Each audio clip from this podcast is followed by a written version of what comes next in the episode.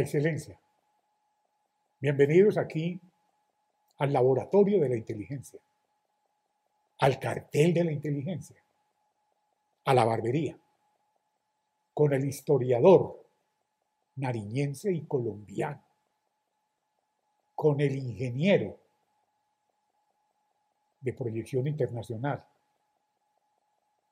con mi amigo de infancia y testigo de una promesa que ahora vamos a contar Así es. ante la Virgen de la Corota. En Se la dice, cocha, ¿no? en la cocha, ¿cómo sí. no? Gerardo Rosero Pérez. Gerardo, como le decía un amigo mío, Gerardito, ¿cómo está mi guagua? Muy bien, William, muy complacido de estar Sí. aquí en la barbería y de reencontrarnos Empezaron después a llamar de Nariño, de vean. tantos años. Qué cosa. Después de tantos años. Por Sí. el trasegar de la vida y sobre todo de la vida política Sí, muy cercanos y al, al doctor Rodrigo Marín Bernal, al doctor Álvaro Gómez, recuerda. ahora que habla del doctor Rodrigo Nacional, Marín Bernal, sí. quiero hacer énfasis en una cosa. Doña Nani, su esposa, viuda de Marín Bernal. Claro que él, él se llamaba Rodrigo Marín Bernal de Quirós. Sí, sí. Está claro, cumpliendo así esta semana 80 años. Ella tuvo un accidente, se le quebraron todas las costillas. A ella se le había ido la otra costilla para el cielo y se le quebraron las que le quedaron. Nani, te mando un beso. Tú eres algo que yo llevo en mi corazón, algo muy grande. Eres un ser humano único, espiritual. Te quiero mucho, Nani. Eres una mujer superior. Tú la conoces. Igualmente, muy Tú querida. estuviste una vez querida. en la casa de Rodrigo Marín Muchas veces, eh, y llegaste William, con veces. unos parlamentarios de por de Boyacá. Sí. Entonces llegaron ellos a la casa de Rodrigo Marín, la señora Nani no estaba, entonces me dijo un boyacense muy querido, muy manzanillo, me dijo, William, usted que conoce aquí cómo es la cosa, porque usted vive en esta casa, denos un whiskycito. Y yo vi unas botellas ahí, y les di whisky azul, yo le entregué, les di como cuatro botellas de whisky azul. Estuve muy bien. Al rato llegó Rodrigo Marín y lo sirvan el trago. Entonces yo dije, ya, doctor, ah, qué bien, está. Nani me llamó aparte y me dijo, William, por Dios, ¿qué hiciste? Bueno, son cosas que pasaron. Así es. Otra vez, estando en Cincinnati, entre Santa Rosa y Cincinnati, nos fuimos para una vereda que llama San Andrés, ahí Tarapacá, con el doctor Rodrigo Marín. Entonces, hacer las listas para el Congreso, ta, ta, ta. Entonces yo, mientras él trabajaba, yo manzanillaba ahí con él, le dije, le hago el ayuno. Yo, hágalo pues. Y le hice una, una cacerola, una vaina ahí con 10 huevos. Al rato me dijo, siento un cuerpo extraño, Calderón. Y No sé qué hacer. Esto, tengo ganas como de, de trasbocar. Lo había fritado en pura mantequilla. Bueno, eso pasó. Anécdotas. Sí, Vamos anécdota. al grano. Sí. Gerardo Rosero Pérez ha estado siempre al lado de los hombres más grandes, no solo de Colombia, sino del mundo y de América. Usted es amigo personal de Lula da Silva. Yo tuve la oportunidad de hacer parte, Gerardo, William, buenas, buenas, ¿cómo está? oh, muy buenas, muy buenas, buenas. Complacido nuevamente, repito, William, Sí, de, de reencontrarnos y hablar de estos temas tan trascendentales Sí, que lastimosamente hoy en Colombia no se tratan. Recuerde que esa es la política. A mí a veces me preguntan, Gerardo, ¿y qué pasó con la política? Y yo les digo, es que yo siempre he estado haciendo política, yo no la he dejado la política.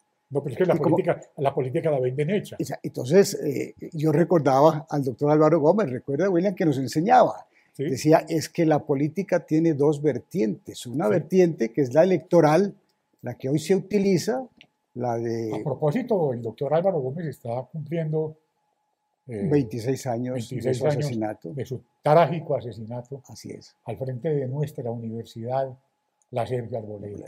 así es. Y, y decía él también que la otra vertiente, la vertiente de la política auténtica, la Sí. que no existe en este país. Bueno, bueno, Entonces, Estamos hablando de la política, de las ideas, de las propuestas, de los valores, de los principios, y eso no hay. Entonces yo me quedé con esa doctrina, la de O sea que regresa ahora. Lo veo muy entusiasmado hablando con el doctor Enrique Gómez Martínez. Sí, muy complacido Y los porque he, los he contactado y usted creo que va a montar su organización política en Nariño, de Salvación Nacional. es que realmente el nombre es muy apropiado, ¿no? Sí. Hace 30 años creó Salvación Nacional Sí, y hoy se necesita una salvación nacional. sí. Estuve en La Entonces- Dorada con el papá de uno de los penalistas más grandes de los jóvenes ahora, que es Alejandro Ramírez, con quien hablaré enseguida. Porque vamos a hablar de muchas cosas. Vamos a hablar del cartel de la toga, con el próximo que viene. Estuvimos con el papá de él, a quien asesinaron allá, en Dorada, vilmente, acribillado. Casi asesinan al doctor Rodrigo Marín y a doña Nani. De eso hablaré con el doctor Alejandro más a fondo. Eh, pero sigamos. Bueno, entonces le decía que la relación con el Brasil la tengo muy cercana Sí. desde hace ya 20 años, cuando tuve la oportunidad de participar dentro de una iniciativa que fue propuesta por ese gran presidente de Brasil, que es el gran arquitecto de la transformación del Brasil, que se llama Fernando Enrique Cardoso. Una iniciativa que se denomina Integración de la Infraestructura Regional Suramericana. Óigame bien, integrar a todos los países suramericanos. Una iniciativa que siguió su curso durante 10 años. El presidente Lula, con, con mucha visión, continuó esa política y fue así como nosotros logramos en el sur del país que uno de los ejes de esa integración suramericana sea el corredor intermodal Tumaco, Puerto Asís, Belén Pero eso, eso usted lo programó con el doctor Mariano Ospina Hernández, Así es. que está aquí. Aquí está el papá del doctor Mariano Ospina Hernández, el doctor Mariano Ospina Pérez, que era el presidente de los campesinos.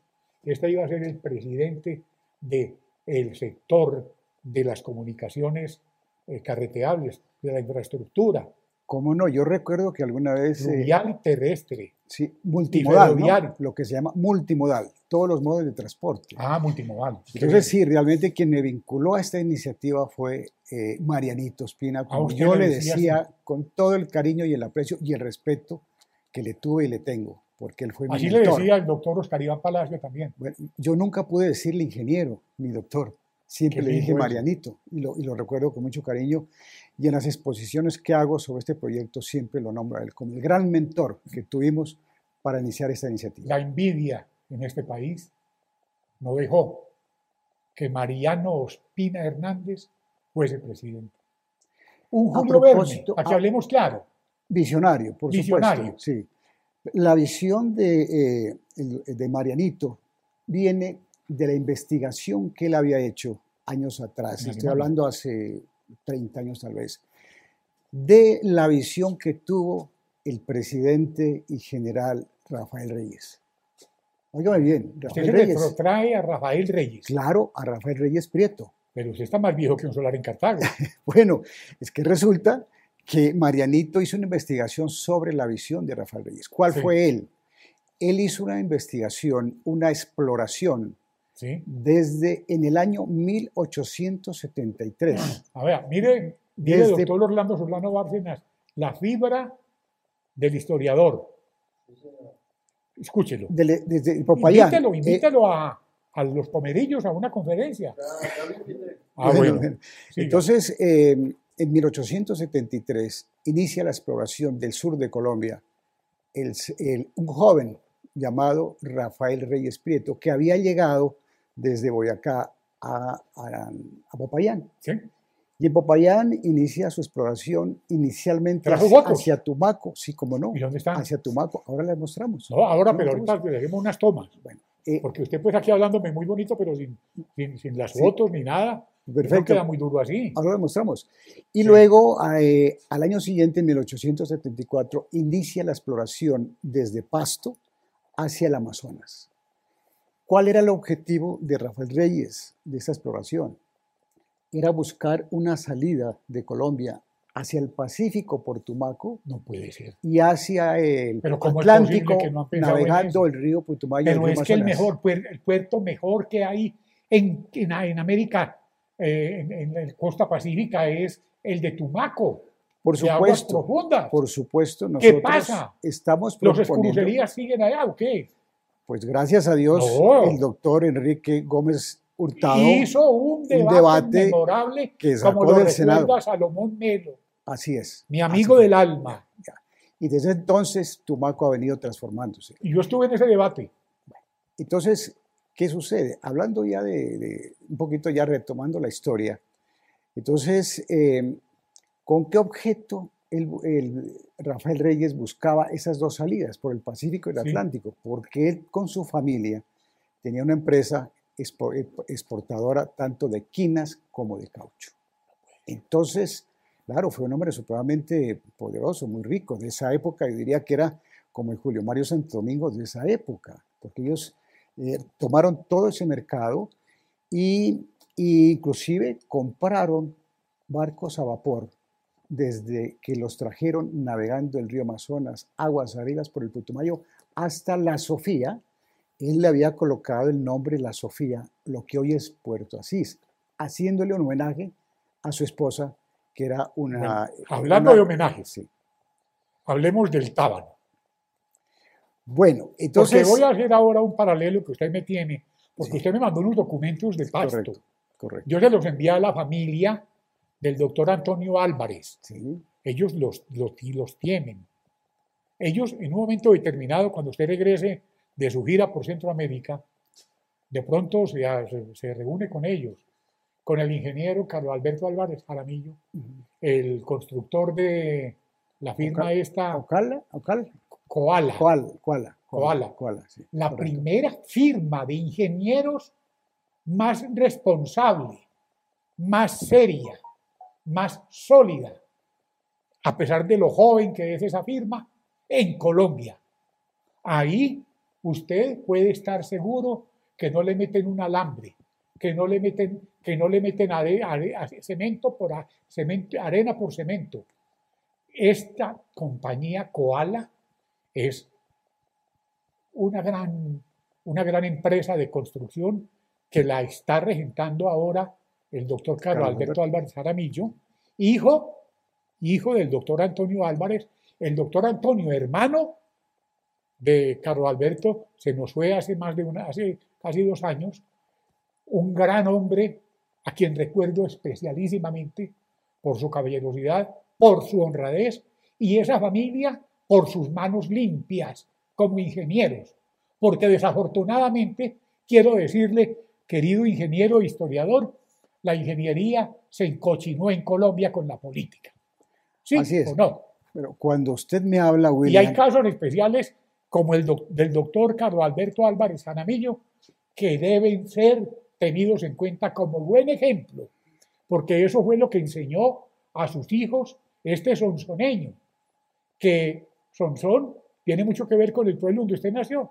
pueblo por ahí. Bueno, claro, es que cuando A usted ver. me habla del doctor Antonio Álvarez Restrepo, que fue un presidenciable, ¿no? No, no sabe, fue no sabe por ministro qué de fue. Hacienda tres veces. veces. Era el único a quien Carlos Llera Restrepo, el presidente Carlos Llera Restrepo, el mejor presidente liberal con Alfonso López Miquelsen que ha tenido Colombia, para que hablemos claro. Sí. A San Pedro no lo dejaron gobernar por razones obvias, que todo el mundo conoce y todas esas vainas en este país que, de pirañas y de tiburones. Eh, el Partido Liberal se acabó porque el doctor César Gaviria lo recibió creo que con 600 mil votos o 6 millones y lo tienen 200 mil. Sacaron 40 mil votos, fue para, ¿para qué? Ahora, yo no sé, el doctor Humberto de la Calle sacó como 40 mil votos y en eso quedaron. Entonces, William, cuando usted me recuerda a la familia Álvarez, pues automáticamente me está recordando a mi pueblo natal, a Samaniego, ¿Por qué? Porque es que resulta... Usted mandó, mandó, mandó unos ejemplares, me los mandó a mí. Sí, cómo no. Yo mandé copias a donde el doctor Carlos Alberto Álvarez Jaramillo, al de Koala. Claro. Sí. Es que Samaniego fue fundado en 1837 por don Simón Álvarez, que vino desde Sonción, Sonsón, Sí. Antioquia, sí. eh, con el objeto de buscar las minas de oro que apenas se estaban explotando de una manera muy incipiente Sí. en, en mi municipio de Samaniego. Sí, Entonces allá llegó don Simón Álvarez acompañado, oígame bien, de una familia Restrepo. Entonces, cuando eh, eh, nosotros encontramos esas notas históricas y los restos. y los restos de, de- de Yo don, tengo eso. de don Simón en mi Álvarez, archivo de la barbería. entonces hacemos la relación que había pues, muy cercana, muy familiar, entre la familia del doctor Antonio Álvarez Restrepo y don Simón Álvarez, fundador de Samaniego. Es ¿Y por eso, va a escribir pero, usted, William, o usted ya está escribiendo lo- la relación del doctor Antonio Álvarez Restrepo Sí. con, con Samaniego y, su, y sus raíces con Sonsonco? ¿En qué va ese libro? Sí, va- vamos a empezar a escribir. Ya he hablado con el historiador de Samaniego, don Fidencio Melo, quien fue el que ha recogido toda esta información de la llegada de don Simón Álvarez a Fidencio Samaniego, Melo. Fidencio Melo. Don Fidencio Sí, Melo? ya, ya tiene 99 años, No, con una bendito. lucidez total. Qué dicha Y hablar con- entonces vamos a No, empezar a hablar con retomar esos- a con esos hombres. historiadores, grandes Sí. hombres. Es por eso, Y usted es el historiador más joven que hay en Colombia Bueno. es por eso, William, ¿Sí? que alguna vez el doctor Otto Morales Benítez, en los 150 años de fundación de Samaniego, dijo, ¿Sí? los samaniguenses son los paisas de Nariño. ¿Cómo le parece? Los amanieguenses son los Son los paisas de de Nariño. Hablando de, por casualidad, De nuestra del doctor. Antonio Álvarez Restrepo, Sí. del doctor, de- de- del fundador de don Simón Álvarez. Simón Álvarez. Así es. Así Claro. es, Así es. ¿Cómo es el cuento del doctor Ospina en 1837? Luego Sí, mi- mil- cuénteme, fíjese pues, las todo es- coincidencias. Todo es, todo pues hay diosidencias y coincidencias. Muchas coincidencias. Hágale pues. Samaniego es fundado en 1837 y en Sí. 1937 llega un joven profesional recién egresado de la Escuela de Minas de Antioquia a Samaniego Sí, a conocer tres minas sí, que eran famosísimas y que era- estaban en esa época siendo explotadas por una empresa estadounidense. La mina de la Concordia, la la, del Tábano la del Tábano de Doña Berta. y Madroño. Entonces Y el nosotros Madroño. relacionamos por qué No Doña Berta le colocó el nombre del Tábano. Claro, Entonces, aquí. Sí, Este historiador nos está contando el origen del Tábano de. Doña Berta. Bueno. ¿Se da cuenta, doctor Orlando Solano Bárcenas, lo bueno que es tener un historiador aquí en la barbería? y resulta que con Marianito recordábamos esa época del doctor Mariano Espina Pérez en mi pueblo, en Samaniego, recorriendo las minas. Y para esa época, mi padre, también muy joven, le gritó, viva el futuro presidente de Colombia. Su papá, Mi papá, Horacio. enranadito. Mi papá Horacio Murranado, por supuesto, porque estas minas quedan sobre la parte eh, alta. Porque Samaniego es cordillera. caliente. Es caliente. pero Ya, yo allá estuve. Así, como no, ya usted conoció a mi madre. Pues obviamente, y me daban unos chicharrones rarísimos. ¿Cómo es que llama eso? no sería cuy. No, no, cuy no. No, no. No, no, no, no, no, no. Bueno, entonces, William, No, no, pero, pero me dieron un chicharrón especial que le dan a un chorizo. al chorizo. Claro, el chorizo de Samaniego, famosísimo. pero una cosa deliciosa. Famosísimo el chorizo de Samaniego, por supuesto. Y luego nos fuimos para la laguna. Nos fuimos luego a la laguna de la Cocha, ¿Y qué? ¿no? Y allá nosotros nos embarcamos, William, recuerda. Justillo, Estamos hablando hace 29 años. Justillo. Recordar es vivir. Recordar es vivir. Los dos fuimos sí. y, Y pagamos una lancha. y llegamos a la isla de la Corota. Sí, señor. Pagamos la Corota. Y casi de rodillas, William se fue hasta la iglesia donde la Virgen a rezarle. ¿Y qué le dije? Que, Delante que de usted. le, le pidió a la Virgen que Clarita lo aceptara como su esposo. Así fue. Y hoy felizmente casado. O sea que hay que volver a agradecerle a la Virgen el milagro, voy a que hizo, el milagro que le hizo. Clarita, no sé si vaya a pasto, porque a ella le da miedo cuando empieza ese avión a hacer aquí así, como cuando, cuando la ropa está extendida y empieza a ventear. Sí. Bueno, Oiga, entonces- ¿y y ese entonces, aeropuerto qué? no, lo han mejorado mucho. Sí, William, o sí, sea, sí, ya no una- ventea tanto, ¿o ¿qué? No, sigue venteando, Ah, pero ya. lo que pasa es que no había Pero hay ayudas. túnel, ya hay túnel o no. No, No hay un túnel por ahí que llegue uno ligero a pasto, no. no, no, no, todavía no. Esa es No. una vía inconclusa. Ave María. Como todas las obras en Colombia, Ave usted lo acaba de decir, la, Bueno, lo que, es- que pasa con las obras de ingeniería.